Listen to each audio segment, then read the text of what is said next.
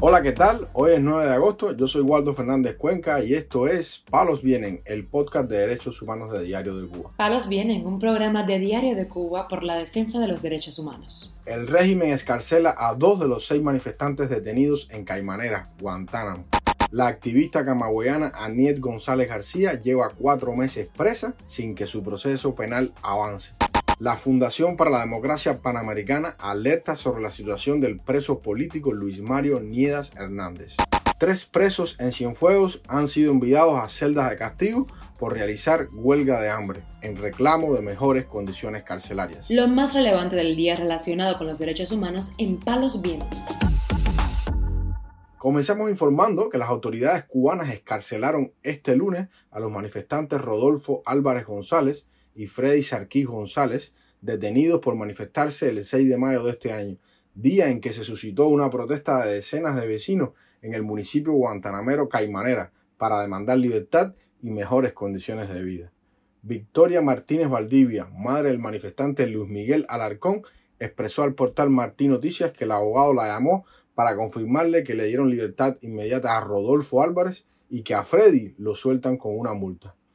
Gloria Sarquís González, hermana de Freddy Sarquís González, confirmó al portal Martín Noticias que su hermano fue liberado con una fianza.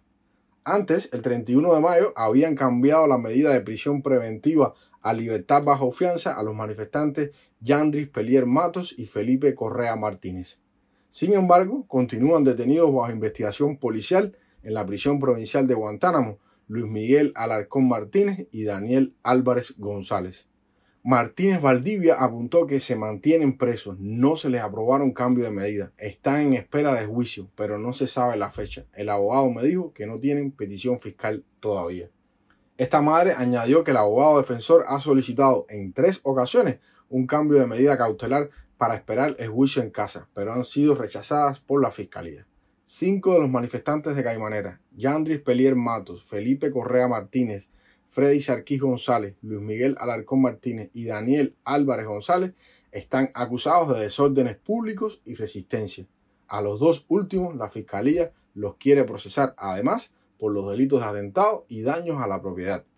El día de la protesta, la Brigada Especial del Ministerio del Interior, conocida popularmente como Boinas Negras, se extralimitó en el uso de la fuerza, según denunciaron familiares de los detenidos.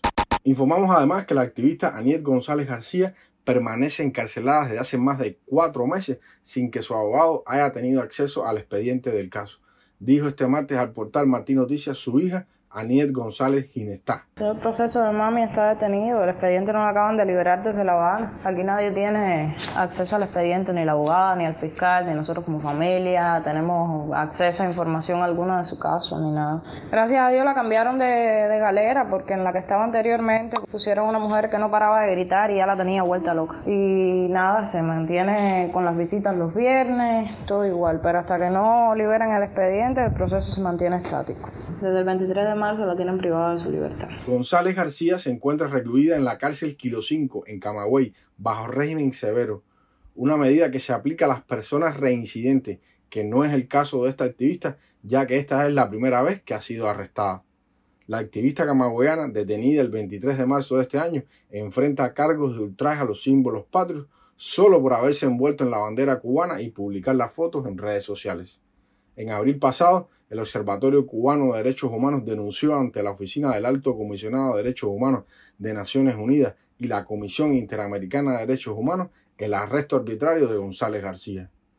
La mujer había decidido retomar una iniciativa del artista y líder del movimiento San Isidro, Luis Manuel Otero Alcántara, condenado también a cinco años de cárcel por el uso artístico de la enseña nacional en su obra titulada Drapo.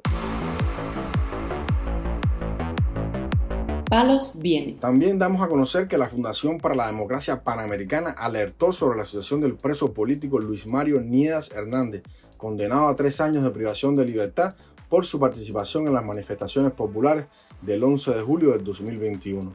El opositor se encuentra cumpliendo condena en la prisión Tarea de Confianza en Santi Espíritu, donde sufre el acoso de las autoridades de dicho penal, según ha informado desde Washington el director del Instituto Patmos, Mario Félix Leonard. Félix dio detalles de la situación de este preso político. Solo recibe burlas del capitán Francisco y de los reeducadores en respuesta a su queja por los constantes robos que recibe de sus pertenencias. Luis Mario se ve obligado a moverse constantemente por la granja penitenciaria, llevando una cubeta con lo poco que conserva. Su aseo personal, la comida y hasta las chancletas del corta le han sido robados en el penal. No le permiten a Luis Mario poner candado a su taquilla a pesar de que su familia le llevó uno. En cambio, sí permiten y posiblemente hasta alienten el robo de sus pertenencias. Y cuando se queja, es humillado y burlado por los carceleros que son cómplices del mayor de los robos en su contra, el de su libertad. El pastor exiliado recordó además el historial represivo del régimen contra Niedas Hernández. Fue expulsado de su trabajo y fue víctima de actos de repudio e intimidaciones antes de caer finalmente preso el 11 de julio del 2021 cuando salió a las calles a protestar.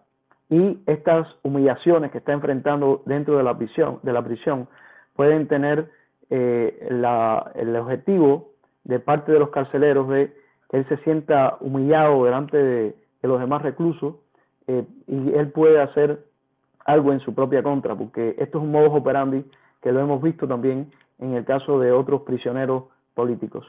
Así que levantemos la voz por Luis Mario Niedas Hernández para eh, esperar que sea liberado de manera inmediata. Para finalizar, informamos que tres presos de la provincia de Cienfuegos que se plantaron el primero de agosto en rechazo de nuevos cargos impuestos por haber reclamado mejores condiciones de vida para los reos del campamento de trabajo forzado de Baldosa, fueron aislados en celda de castigo en la prisión de máxima seguridad de Ariza, en Cienfuegos. Rolando Fernández Rojas, preso político y miembro de la organización disidente Hermandad de Jagua, y los presos comunes Denisbel Labrada Morales y Antonio Andrés González León habían protestado por las pésimas condiciones de encarcelamiento y porque no estaban recibiendo pagos por su trabajo. Sobre este particular, el activista opositor Juan Alberto de la Nuez Ramírez explicó a Martín Noticias que ellos exigieron que se entregaran colchones porque muchos presos duermen en el piso. Otra de las demandas de estos reclusos es tener una mejor alimentación y que a los reos que están trabajando en el puerto, en la agricultura y en el central azucarero se les pague en tiempo, porque en ocasiones la paga es a los dos meses de haber concluido su quincena de trabajo. De la Nuez Ramírez informó que por mediación de la madre de Denisbel Labrada conoció que el sábado estos prisioneros fueron llevados a celdas de castigo en la prisión de Ariza, donde les quitaron todas las pertenencias y los tienen en ropa interior, sufriendo calor, picadas de mosquitos y humedad. El órgano de prisiones insiste en que los tres presos deben aceptar el nuevo cargo. En el caso de Rolando Fernández es de desacato y sobre Denisbel Labrada y Antonio Andrés pesa una acusación de robo con fuerza durante un pase. Sobre la situación de estos presos, de la Nuez Ramírez apuntó que la única solución que le dan las autoridades carcelarias a estos prisioneros es declarar a un instructor policial su defensa y esperar a que un fiscal determine si van a juicio o no. Pero los reclusos han planteado que van a estar en huelga de hambre y suceda lo que suceda, van hasta las últimas consecuencias. Los tres huelguistas se niegan a declarar porque consideran que sería una aceptación de haber cometido el delito y ellos se consideran inocentes. Palos Vienen, un programa de Diario de Cuba por la defensa de los derechos humanos. Estas han sido las noticias de hoy en Palos Vienen, el podcast de derechos humanos de Diario de Cuba. Pueden escucharnos en DDC Radio, Spotify, Google Podcast, Apple Podcast, Telegram y SoundCloud. Yo soy Waldo Fernández Cuenca y mañana regresamos con más noticias.